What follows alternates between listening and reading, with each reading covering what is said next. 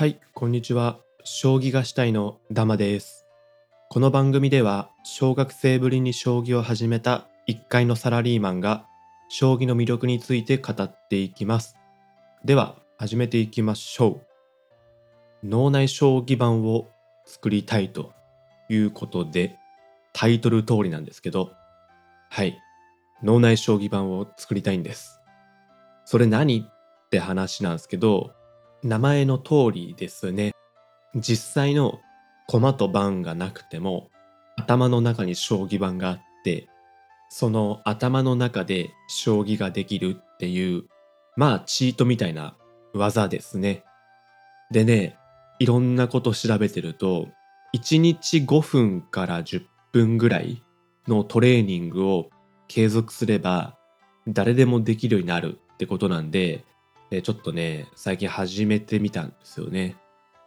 で、メリットとしては、あの、実際の対局で相手が盤面を見ていて、うん、ああだこうだ悩んでる時に、こっちはですね、その目の前にある盤じゃなくて、頭の中にあるもう一つの将棋盤で、えーこういう変化だったらどうなるかなって、いろいろ考えられるんで、圧倒的に有利というか、便利というか、まあそういうね、利点が対局に関してはありますと。あとそれ以外で言うと、えー詰将棋の本とか、あとはまあ会社の会議とかでつまらない時、でスマホが出せない状況の時にですね、頭の中だけで将棋ができる、詰将棋ができる、そういう利点もありますね。脳内将棋盤って強い人はみんな持ってるらしいんですよね。まあ当然プロの方は、えーあると思いますし、やっぱアマチュアでもかなり上のレベルの方は、まあすべからく持っているということなので、えーそこまではいかないにせよ、脳内将棋は持っとくには越したことはないなということっすね。一方で注意点もあるらしくて、えー脳内将棋盤頭で作られすぎちゃうと、例えば車とか自転車の運転中危ないらしいんですよね。えー目の前にある景色のところにちょっと将棋のこと考えると急に目の前にバンと駒が出てくるんであのね普通に運転中とか危ない、うん、注意力散漫になるってことでまあそこはねうまいこともし脳内将棋盤が作られた暁には注意していこうかなと思います。でやり方ですねあのそれこそ YouTube 見りゃ一発でわかるんですけど、あえて音声コンテンツでも脳内将棋盤の作り方を説明していこうと思います。もしね、ご興味があれば一緒にイメージしてやっていただけるとっていうところで、はい、まず一つ目が好きな将棋盤と駒を実際に用意します。実際に自分が持っている、えー駒とか盤でもいいですし、まあ最近だとね、スマホとかで対局する人も多いと思うので、まあ将棋坊主とか、まあそういったものでも OK ですよと。で、用意できましたら、まずは盤だけじーっと見ると。駒は一切使わないです。その用意した盤をもうじーっと見て、9×9 のマス目を。で、まあ20秒とか見て、で、目をつむると。で、目の前にというか、そのまぶたの裏で、将棋盤を再生するんですね。あの、線がぼんやりしてたり、ぐにゃぐにゃ曲がってたりっていうのはダメらしくて、本当に 9×9 のマス目がくっきりと浮かぶまでイメージする。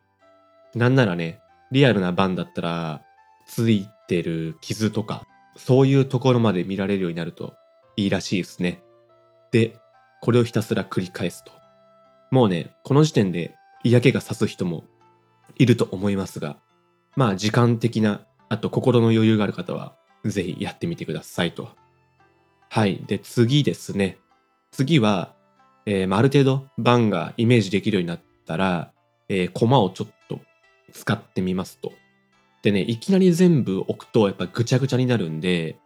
簡単なね、一手詰めを用意してみればいいらしいですね。例えばですけど、相手の王様を5-1に配置して、初期配置ですね。に置いて、で、こっちが5三金。起きましたかね今やってる方、はい、起きましたかまずね、これを明示します。相手が5一玉。で、こっちが5三金。で、後ろの番はくっきり浮かぶ。これをまずね、できるようになるまでイメージしますと。はい。で、将棋盤と駒、イメージできるようになったら、まあそれだけじゃおしまいじゃなくて、実際の対局って持ち駒がいるんですよね。なので、えー、それもイメージできるようにしますと。なので、えー、相手の持ち駒はなし、えー、こっちの持ち駒が金でして、さっきの配置で一手詰めをかけてみますと。もうね、詰将棋本だったら多分第1問目に出てくるやつで頭金の詰みなんですけど、5人に金を打って詰みですね。で、それを頭の中でやってみる。えー、番と駒を2個、相手の王様と金を浮かべて、で、それができたら、持ち駒を置く台をイメージしますと。で、こっちに持ち駒金1個だけ置いて、相手のね、王様の頭に金を打って詰ませる。うん。で、これをね、えー、YouTube の短編動画、TikTok かな ?TikTok みたいに、こう頭の中で繰り返し、それを再生してみる。コマ取っておく。で、積みましたみたいな。将棋ウォーズだったらエフェクトがドーンって出る。はい。で、再生ボタンを、えー、最初に戻して、またやってみる。うん、なんかね、多分これを繰り返すイメージですね、多分。はい、私はなんかそんな感じでやってました。で、ここまでできるようになってきたら、えー、次はね、実際に先手と後手の駒の初期配置を並べてみます。えー、画像、もしくは実際の将棋盤を数秒数十秒見て、目をつむってイメージして、駒の文字までくっきり浮かぶか。で、ここでよくありがちなのが、まあ、私もね、あの全部くっきり見えないんですけど、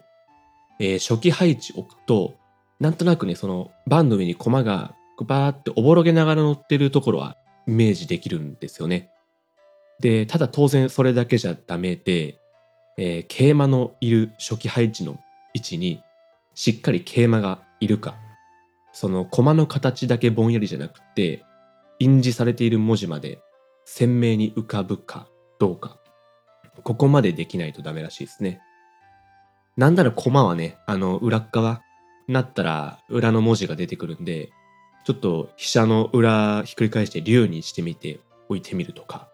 だからそういうちょっとね、変化を加えながら、えー、もう一回見てみて、目をつむって、で、ひたすら覚えてみるってのがいいっすね、多分。特に将棋ウォーズとかだと確か編集モードとかで駒の初期配置変えられたりとか、向き変えられたりするんで、まあね、あのデジタルでやってる人はそういうのでやってみてもいいかもしれないですね。自分はですね、ちょっとここで覚えるのにだいぶ苦労したというか今もまあできてはないですけど、えー、っと、自分が実際に思い浮かべたのは、ポケット将棋ですね。あの、半分に折りたたんで、こう、駒がマグネットになってて、まあ持ち運びやすいってやつ。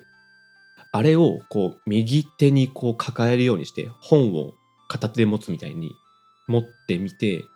で、左手でこう動かしてみる。これなんか 2D、平面でイメージするより、ちょっと角度つけて、3D みたいな形で、えー、駒を置いてみたり、ちょっとね、あの、飛車先の歩をついてみたりっていうので、イメージすると結構感覚つかみやすかったですね。まあ、ここはね、人によると思うんで、いろいろ試してみてくださいというところですね。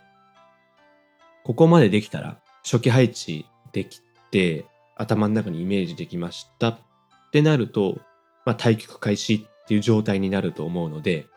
実際にね、数手動かしてみるといいかもしれないですね。えー、対局っぽいことを頑張ってしてみるといいと言われてるんですが、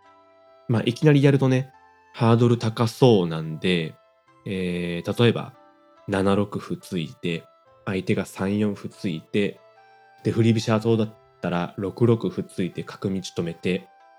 で、相手が8四の歩、飛車先の歩伸ばしてきて、えー、で、こっちは三間飛車に振ろうかなと、7八飛車振るみたいな、この辺をね、こう、ゆっくりでいいんで、えー、動かしてみるといいですね。で、多分ね、駒がぼやけてきたり、本来いるはずの駒が頭からいなくなってくると思うんで、まあこの辺はね、繰り返しやる必要があるのかなってとこですね。正直対局っぽいこともいきなりやると大変なので、えー、やるといいんじゃないかなと思ってるのが、えー、詰将棋とか、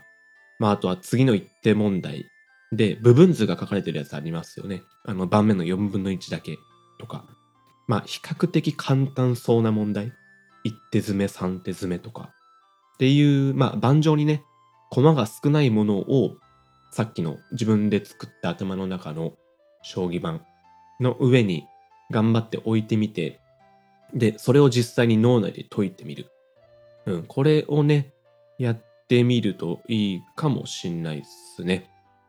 まあ、ざっくりね、えー、脳内将棋盤の作り方はこんな感じです。あとはこれをね、毎日5分でも10分でもいいので、繰り返してると、だんだんね、えー、できるようになってくるという話なので、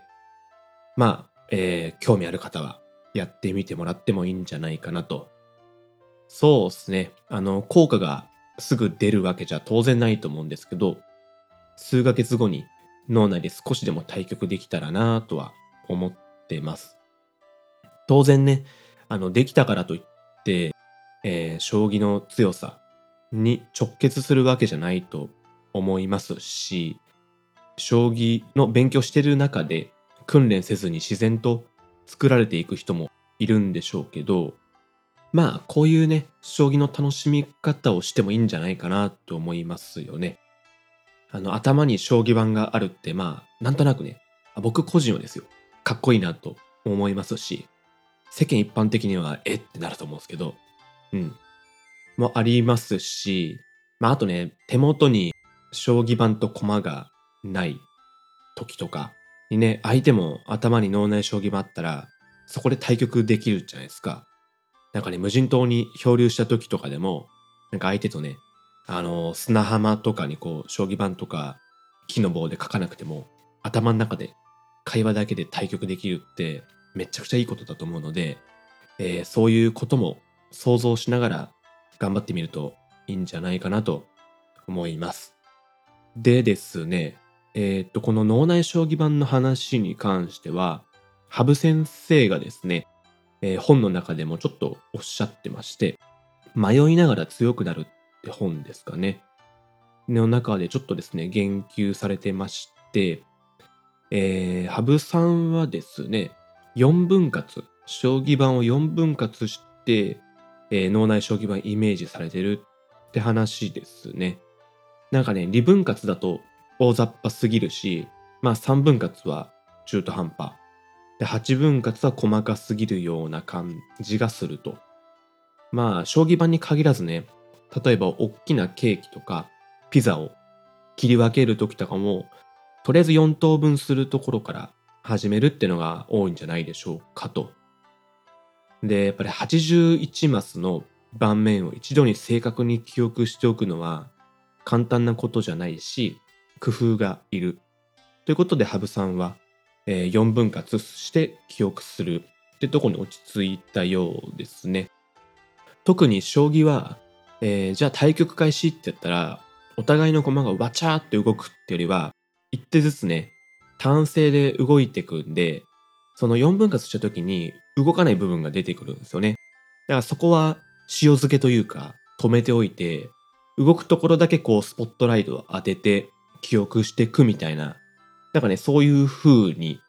やれていくといいんじゃないかという風におっしゃってますね。まあ、とはいえね、あの、羽生先生レベルのお話なので、多分我々素人がやると、その4分割した残りの3個とこですね。多分、あの、光当ててないうちにどんどん消えていくと思うので、